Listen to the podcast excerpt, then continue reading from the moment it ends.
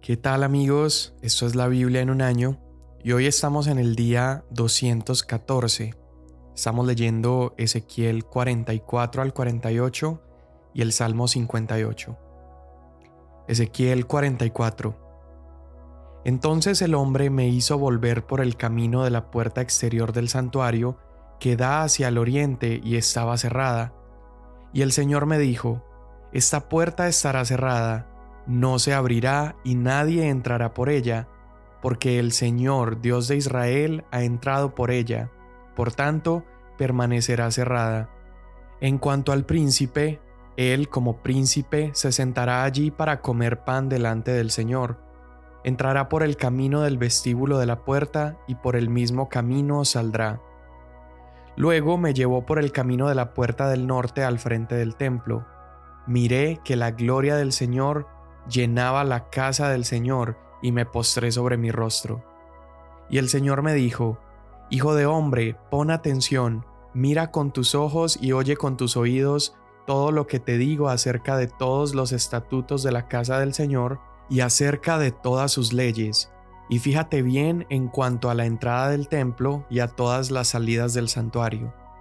Y dirás a los rebeldes, a la casa de Israel, Así dice el Señor Dios, son ya demasiadas todas sus abominaciones, oh casa de Israel, cuando introdujeron extranjeros, incircuncisos de corazón e incircuncisos de carne, para que estuvieran en mi santuario y profanaran mi casa, cuando les ofrecieron mi alimento, la grasa y la sangre, invalidaron pues mi pacto.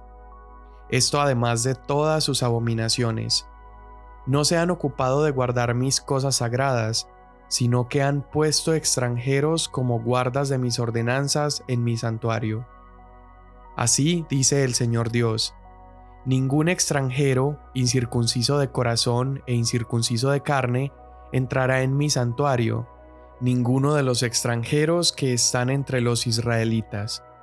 Y los levitas que se alejaron de mí cuando Israel se descarriaba y se alejaron de mí tras sus ídolos, llevarán el castigo por su iniquidad Serán servidores en mi santuario, encargados de las puertas del templo y servidores en el templo. Ofrecerán el holocausto y el sacrificio para el pueblo, y estarán delante de ellos para servirles. Por cuanto les sirvieron delante de sus ídolos y fueron tropezadero de iniquidad para la casa de Israel, por tanto, he jurado contra ellos, declara el Señor Dios, que llevarán el castigo por su iniquidad no se acercarán a mí para servirme de sacerdotes, ni se acercarán a ninguna de mis cosas santas, ni a las cosas santísimas, sino que cargarán su ignominia y las abominaciones que han cometido. Los pondré como guardas de las ordenanzas del templo, de todo su servicio y de todo lo que se ha de hacer en él. Pero los sacerdotes levitas, hijos de Sadoc, que se ocupaban de guardar mi santuario cuando los israelitas se alejaron de mí, se acercarán a mí para servirme, y estarán delante de mí para ofrecerme la grasa y la sangre, declara el Señor Dios. Ellos entrarán en mi santuario y se acercarán a mi mesa para servirme y guardar mis ordenanzas. Cuando entren por las puertas del atrio interior, se pondrán vestiduras de lino, no se pondrán lana mientras estén sirviendo en las puertas del atrio interior y en el templo. Llevarán turbantes de lino sobre sus cabezas y calzoncillos de lino sobre sus lomos. No se pondrán nada que los haga sudar. Cuando salgan al atrio exterior, al atrio exterior donde está el pueblo, se quitarán las vestiduras con que han estado sirviendo y las dejarán en las cámaras sagradas, y se pondrán otras vestiduras a fin de no santificar al pueblo con sus vestiduras. No se afeitarán la cabeza ni se dejarán crecer el cabello, solo se recortarán el pelo de su cabeza.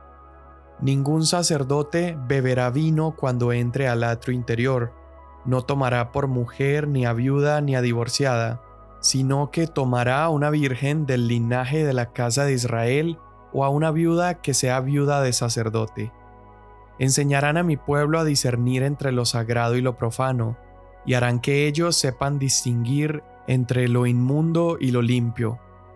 En un pleito actuarán como jueces, lo decidirán conforme a mis ordenanzas. También guardarán mis leyes y mis estatutos en todas mis fiestas señaladas y santificarán mis días de reposo. No se acercarán a persona muerta para no contaminarse, pero por el padre, la madre, el hijo, la hija, el hermano, la hermana que no tenga marido, sí podrán contaminarse. Después de haberse purificado, se le contarán siete días.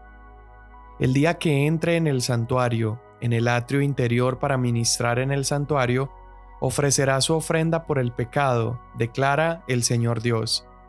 Con respecto a la heredad para ellos, yo soy su heredad. No les darán posesión en Israel, yo soy su posesión. Comerán la ofrenda de cereal, la ofrenda por el pecado y la ofrenda por la culpa. Toda cosa consagrada en Israel será de ellos, y las primicias de todos los primeros frutos de todo, y de toda clase de ofrenda de sus ofrendas, serán para los sacerdotes. También darán al sacerdote las primicias de sus masas para que haga reposar una bendición sobre su casa. Los sacerdotes no comerán el cuerpo muerto o despedazado de ninguna ave ni de ningún animal. Cuando repartan por suertes la tierra en heredad, ofrecerán una parte al Señor, una porción sagrada de la tierra. La longitud será de 13.125 metros y la anchura será de 10.500 metros será sagrada en toda su extensión alrededor. De ella se tomará para el santuario 262.5 metros por 262.5 metros en cuadro alrededor y un espacio abierto en derredor de 26.25 metros. Y de esta área medirás una longitud de 13.125 metros y una anchura de 5.250 metros, y en ella estará el santuario, el lugar santísimo. Esta será la porción consagrada de la tierra para los sacerdotes, ministros del santuario que se acercan para ministrar al Señor. Será un lugar para sus casas y un lugar sagrado para el santuario, y un área de 13.125 metros de largo y de 5.250 metros de ancho será para los levitas, ministros del templo, para su posesión con ciudades donde habitar darán a la ciudad en posesión un área de 2.625 metros de ancho y de 13.125 metros de largo junto a la parte reservada de la porción sagrada. Esta será para toda la casa de Israel. Y el príncipe tendrá tierra a ambos lados de la parte sagrada y de la propiedad de la ciudad, a lo largo de la parte sagrada y de la propiedad de la ciudad, por el lado occidental hacia el occidente y por el lado oriental hacia el oriente, su longitud corresponderá a una de las porciones, desde el límite occidental hasta el límite oriental. Esta tierra será su posesión en Israel. Así mis príncipes no oprimirán más a mi pueblo, sino que darán el resto de la tierra a la casa de Israel según sus tribus. Así dice el Señor Dios, Basta ya, príncipes de Israel, Dejen la violencia y la destrucción y practiquen el derecho y la justicia. Acaben con las extorsiones que hacen a mi pueblo, declara el Señor Dios. Tendrán balanzas justas, efa justo y vato justo.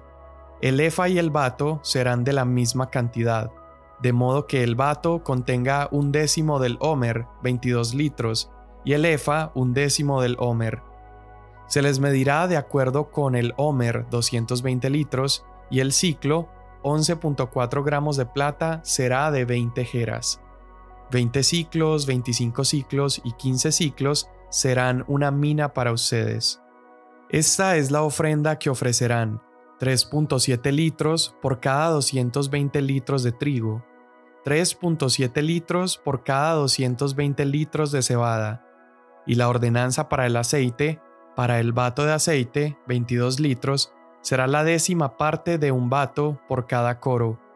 Este equivale a 10 vatos o un homer, 220 litros, porque 10 vatos son un homer. Y una oveja por cada rebaño de 200 de los abrevaderos de Israel para la ofrenda de cereal, para el holocausto y para las ofrendas de paz, a fin de hacer expiación por ellos, declara el Señor Dios todo el pueblo de la tierra contribuirá a esta ofrenda para el príncipe de Israel. Y al príncipe le corresponderá proveer los holocaustos, las ofrendas de cereal y las libaciones en las fiestas, en las lunas nuevas y en los días de reposo, en todas las fiestas señaladas de la casa de Israel. Él proveerá la ofrenda por el pecado, la ofrenda de cereal, el holocausto y las ofrendas de paz para hacer expiación por la casa de Israel. Así dice el Señor Dios, en el mes primero, el primer día del mes, tomarás de la vacada un novillo sin defecto y purificarás el santuario. El sacerdote tomará de la sangre de la ofrenda por el pecado y la pondrá sobre los postes de la puerta del templo, en los cuatro ángulos del zócalo del altar y sobre los postes de la puerta del atrio interior. Y así harás el día séptimo del mes para todo aquel que se desvíe o que sea ingenuo. Así harán expiación por el templo en el mes primero a los catorce días del mes. Será para ustedes la Pascua, fiesta de siete días. En ella se comerá el pan sin levadura. En ese día el príncipe ofrecerá por sí mismo y por todo el pueblo de la tierra un novillo en ofrenda por el pecado. En los siete días de la fiesta ofrecerá en holocausto al Señor siete novillos y siete carneros sin defecto, cada día de los siete días, y en ofrenda por el pecado un macho cabrío cada día.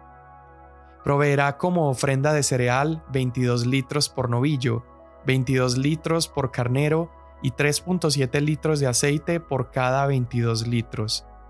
En el mes séptimo, a los 15 días del mes, en la fiesta, proveerá de igual manera por siete días para la ofrenda por el pecado, para el holocausto, para la ofrenda de cereal y para el aceite. Así dice el Señor Dios. La puerta del atrio interior que mira al oriente estará cerrada los seis días de trabajo, pero se abrirá el día de reposo. También se abrirá el día de la luna nueva. El príncipe entrará desde el exterior por el camino del vestíbulo de la puerta y se detendrá junto al poste de la puerta. Entonces los sacerdotes ofrecerán su holocausto y sus ofrendas de paz, y él adorará junto al umbral de la puerta, y luego saldrá, pero no se cerrará la puerta hasta la tarde. El pueblo de la tierra también adorará a la entrada de esa puerta delante del Señor los días de reposo y en las lunas nuevas. El holocausto que el príncipe ofrecerá al Señor el día de reposo será de seis corderos sin defecto y un carnero sin defecto y la ofrenda de cereal será de 22 litros por carnero, y la ofrenda de cereal con los corderos según lo que pueda dar, y 3.7 litros de aceite por cada 22 litros. El día de la luna nueva ofrecerá un novillo sin defecto de la vacada, también seis corderos y un carnero que serán sin defecto. Y proveerá una ofrenda de cereal, 22 litros por novillo y 22 litros por carnero, y con los corderos según lo que pueda, y 3.7 litros de aceite por cada 22 litros. Cuando el príncipe entre, entrará por el camino del vestíbulo de la puerta y saldrá por el mismo camino. Pero cuando el pueblo de la tierra venga delante del Señor en las fiestas señaladas, el que entre por la puerta del norte para adorar, saldrá por la puerta del sur, y el que entre por la puerta del sur, saldrá por la puerta del norte. Nadie saldrá por la puerta por la cual entró, sino que saldrá por el lado opuesto. Y cuando entren, el príncipe entrará en medio de ellos, y cuando ellos salgan, saldrá él. En los días festivos y en las fiestas señaladas, la ofrenda de cereal será 22 litros por novillo y 22 litros por cordero, y con los corderos, según lo que pueda dar, y 3.7 litros de aceite por cada 22 litros.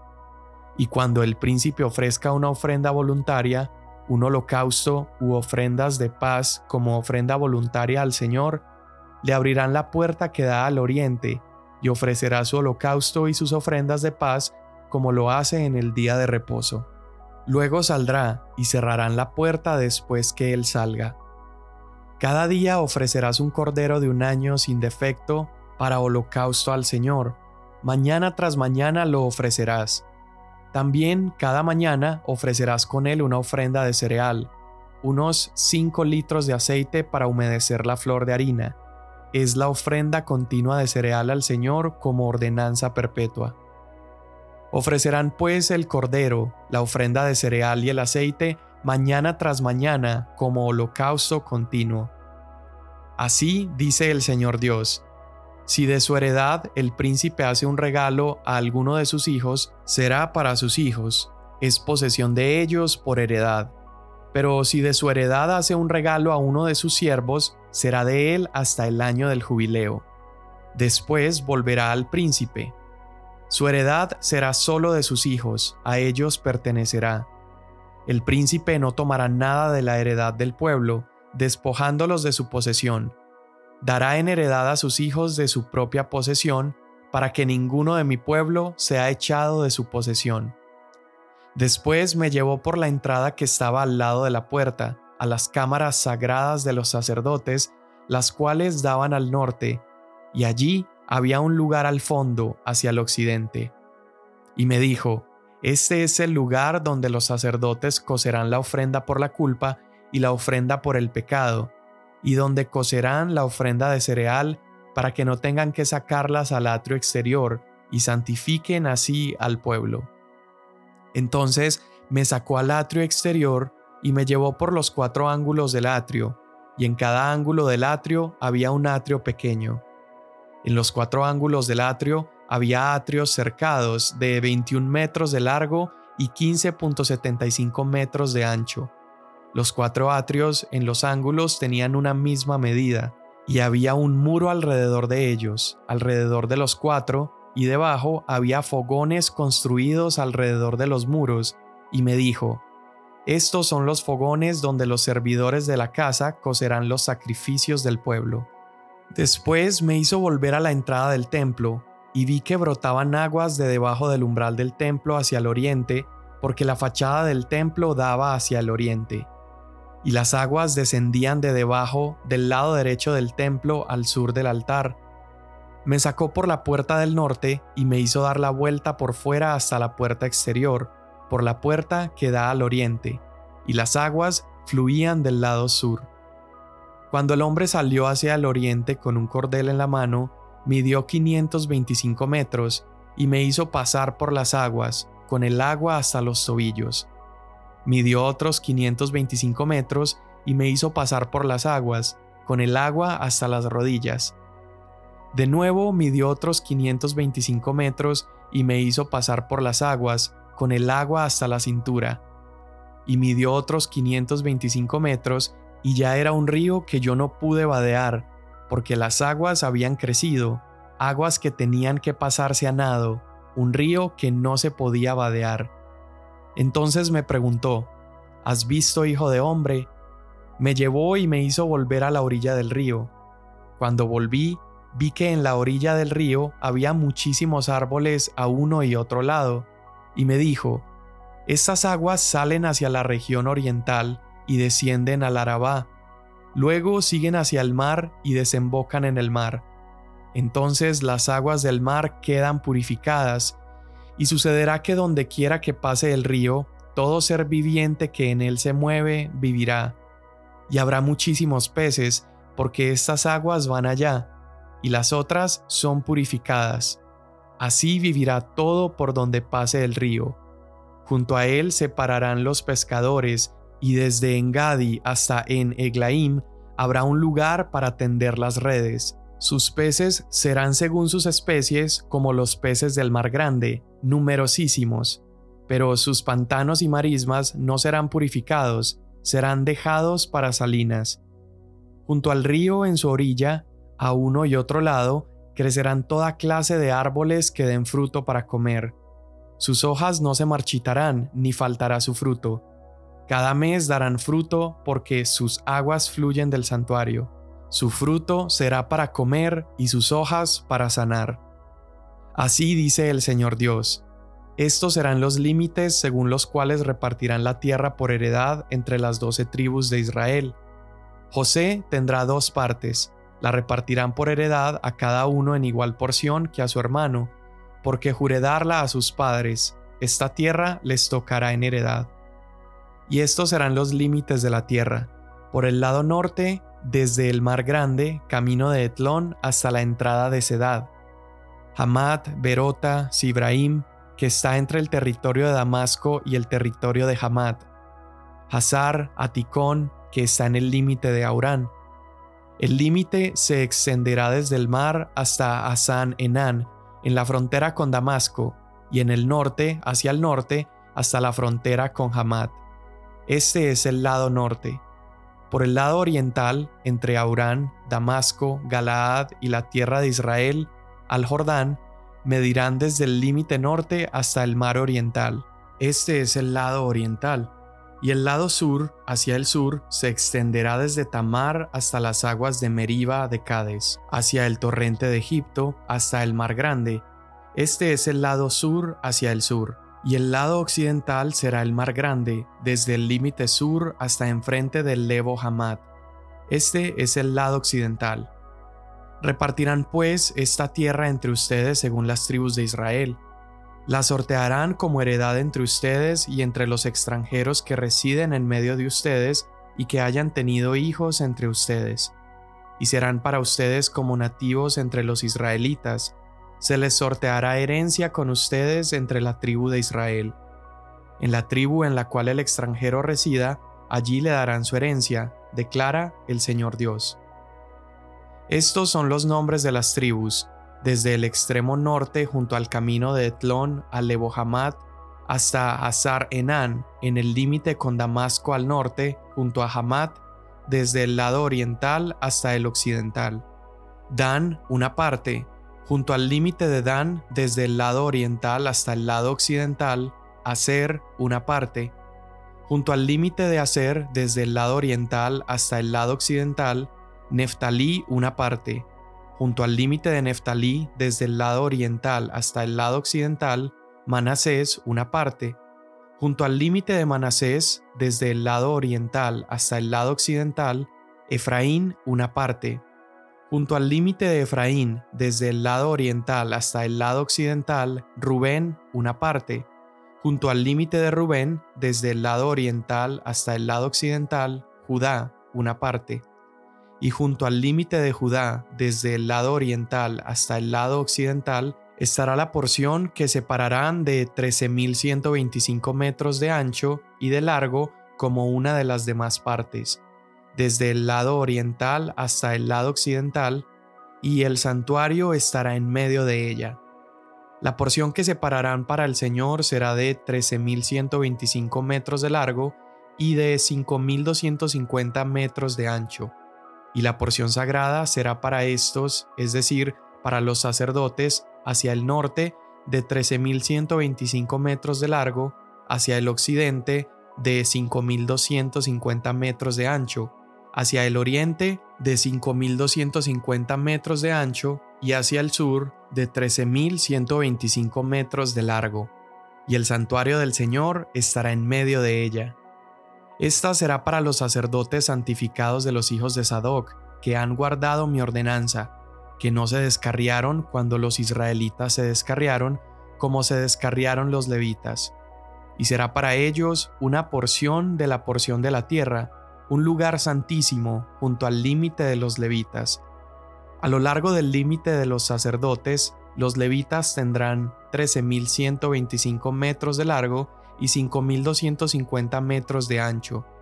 La longitud total será de 13.125 metros y la anchura de 5.250 metros. No venderán nada de ella, ni la cambiarán, ni cederán esta porción escogida de la tierra porque es consagrada para el Señor. El resto de 2.625 metros de ancho y de 13.125 metros de largo será para uso común de la ciudad, para viviendas y para pastizales, y la ciudad estará en medio de ella. Y estas serán sus medidas. Al lado norte, 2.363 metros, al lado sur, 2.363 metros, al lado oriental 2.363 metros y al lado occidental 2.363 metros. La ciudad tendrá pastizales, al norte 131.25 metros, al sur 131.25 metros, al oriente 131.25 metros y al occidente 131.25 metros. Lo que quede de la longitud a lo largo de la porción sagrada será de 5.250 metros hacia el oriente y de 5.250 metros hacia el occidente, y estará a lo largo de la porción sagrada, y sus productos servirán de alimento para los trabajadores de la ciudad. Y los trabajadores de la ciudad de todas las tribus de Israel la cultivarán. Toda la porción será de 13.125 metros por 13.125 metros. Separarán la porción sagrada, un cuadrado, junto con la propiedad de la ciudad. Y lo que quede será para el príncipe, a uno y otro lado de la porción santa y de la propiedad de la ciudad, a lo largo de los 13.125 metros de la porción hasta el límite oriental y hacia el occidente en frente de los 13.125 metros hacia el límite occidental. A lo largo de las partes será para el príncipe. La porción sagrada y el santuario del templo estarán en medio de ella, y excluyendo la propiedad de los levitas y la propiedad de la ciudad que está en medio de lo que pertenece al príncipe, todo lo que está entre el límite de Judá y el límite de Benjamín será para el príncipe.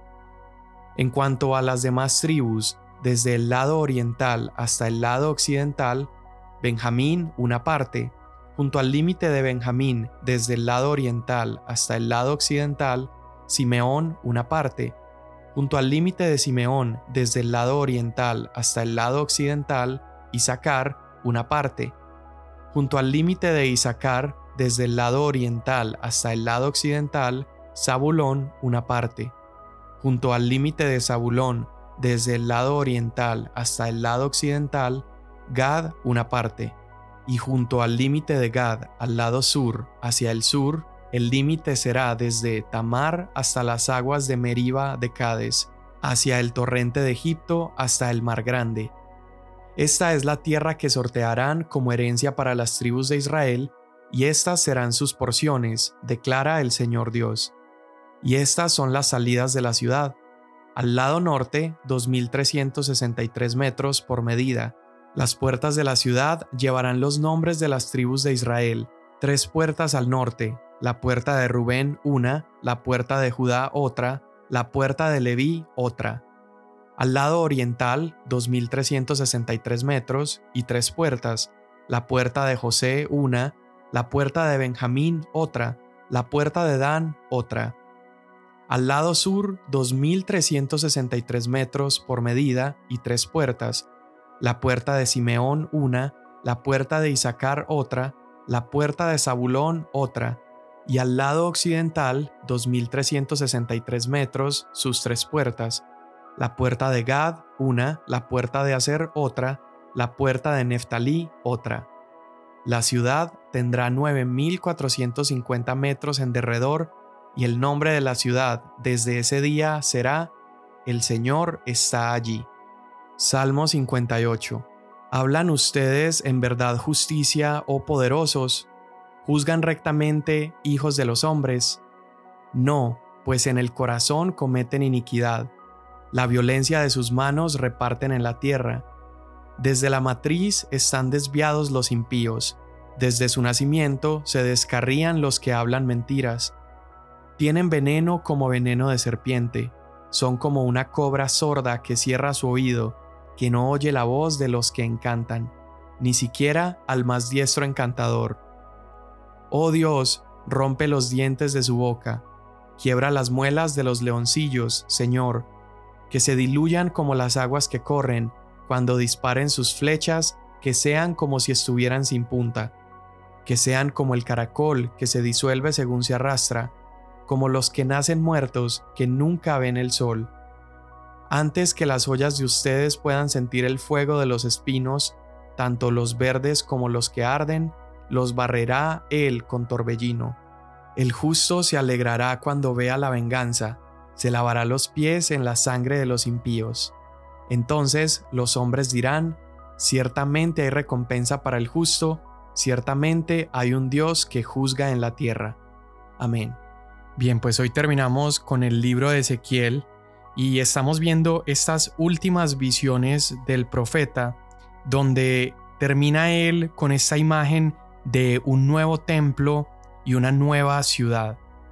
Todas estas palabras que él está viendo, él debía anunciarlas al pueblo y el propósito de estas palabras acerca de la visión del templo nuevo y la ciudad nueva era alentar a los israelitas al arrepentimiento y también a permanecer en fidelidad al Señor, porque finalmente Él restauraría y Él seguía teniendo planes para su pueblo. A la vez también tenía el propósito de provocar en ellos el aferrarse a esta esperanza de que un día habitarían plenamente en la presencia de Dios. Entonces, el propósito era arrepentirse por los pecados del pasado, fidelidad en el difícil presente que estaban atravesando en el exilio y una esperanza en un futuro más glorioso a través de la gracia de Dios. Y creo que ese es un mensaje que aplica para todos nosotros. Cuando nosotros empezamos a dudar o comenzamos a olvidar acerca de nuestra esperanza, entonces ponemos nuestros ojos en el mundo y nos distraemos con cosas que parecen importantes en el momento y nos desanimamos por las dificultades de la vida mientras perdemos de vista aquellas cuestiones que deberían ser nuestra esperanza y nuestra herencia en Cristo Jesús. Romanos capítulo 8 verso 18 nos invita a mantenernos recordando esa esperanza futura y dice, los sufrimientos del tiempo presente no son comparables con la gloria venidera que en nosotros ha de manifestarse.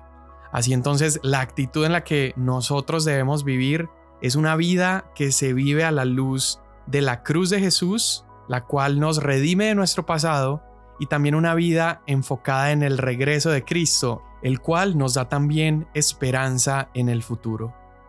Hebreos capítulo 10, 23 dice, mantengamos firme la profesión de nuestra esperanza sin vacilar, porque fiel es aquel que prometió. Consideremos cómo estimularnos unos a otros al amor y a las buenas obras, no dejando de congregarnos, sino exhortándonos unos a otros, mucho más al ver que el día se acerca. Entonces, así como Israel debía aferrarse a estas imágenes para vivir con una esperanza, nosotros debemos aferrarnos a las palabras de Jesús que también nos promete un futuro glorioso juntamente con Él. Y en estos capítulos hemos leído diferentes pasajes referentes a lugares santos, ¿verdad? Habitaciones donde los sacerdotes podían estar, lugares santos donde debían ofrecer los holocaustos. Y Jesús vino precisamente a redefinir lo que es la santidad. Y ahora aquello que es santo ya no son más lugares, sino que son personas. El Espíritu Santo que ha venido a morar dentro de nosotros nos ha santificado. El lugar santo es ahora nuestro cuerpo donde habita el Espíritu de Dios. Y eso me lleva entonces a preguntarme, cómo me aproximo a los demás. Si ese es un lugar de santidad, si allí habita Dios, cómo me aproximo también a mi vida, cómo cuido de mí, si es ahora un lugar santo porque ahí habita Dios.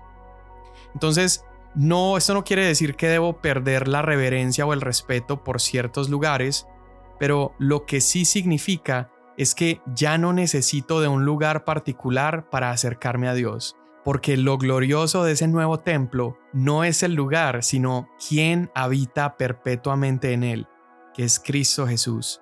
Y vimos también esta visión acerca de el río, ¿verdad? Del cual se mete primero a los tobillos, a las rodillas, luego a la cintura y posteriormente ni siquiera lo podía atravesar. Y me encanta porque esta visión también está expresando aquello que estamos diciendo acerca del lugar santo, porque este río comenzó como un goteo desde el umbral del templo, que luego se convirtió en un río poderoso que da vida a cualquier lugar que toca. Incluso el mar muerto, cuando este río llegara allí, el mar muerto ahora sería un mar lleno de vida, lleno de peces, habría frutos que son medicinales y que sanan a las naciones. Y esta misma visión la describe Juan en Apocalipsis 22. Y Juan describe cómo ese río brotaba del trono de Dios y a las orillas crecía el árbol de la vida cuyas hojas dan sanidad a las naciones. ¿Qué nos está mostrando esto? Bueno, en Ezequiel el agua, esa presencia que salía del umbral del templo, no se quedó contenida allí, sino que comenzó a fluir y daba vida a todo a su paso, incluso llegaba a sanar a las naciones. Es lo mismo que hizo Jesús. Por donde quiera que Jesús andaba, ciegos eran sanados, impuros eran limpiados, muertos vivían. Y Jesús mismo dijo, yo soy el agua de vida. Todo aquel que beba del agua que yo le daré, de su interior correrán ríos de agua viva. Entonces Jesús es el cumplimiento de esta visión, la presencia de Dios brotando como un río a partir del templo, pero cubriendo de vida toda la tierra. Señor Jesús, hoy te damos gracias porque en ti hemos encontrado esperanza, porque en ti, Señor, ya no es necesario llegar a un lugar santo, sino que tú has hecho de nuestros corazones un lugar digno de albergar tu presencia, has hecho de nuestras vidas un lugar santo donde has venido a morar, vivir y permanecer para siempre. Hoy te damos gracias por eso, en el nombre de Jesús. Amén. Mañana nos vemos.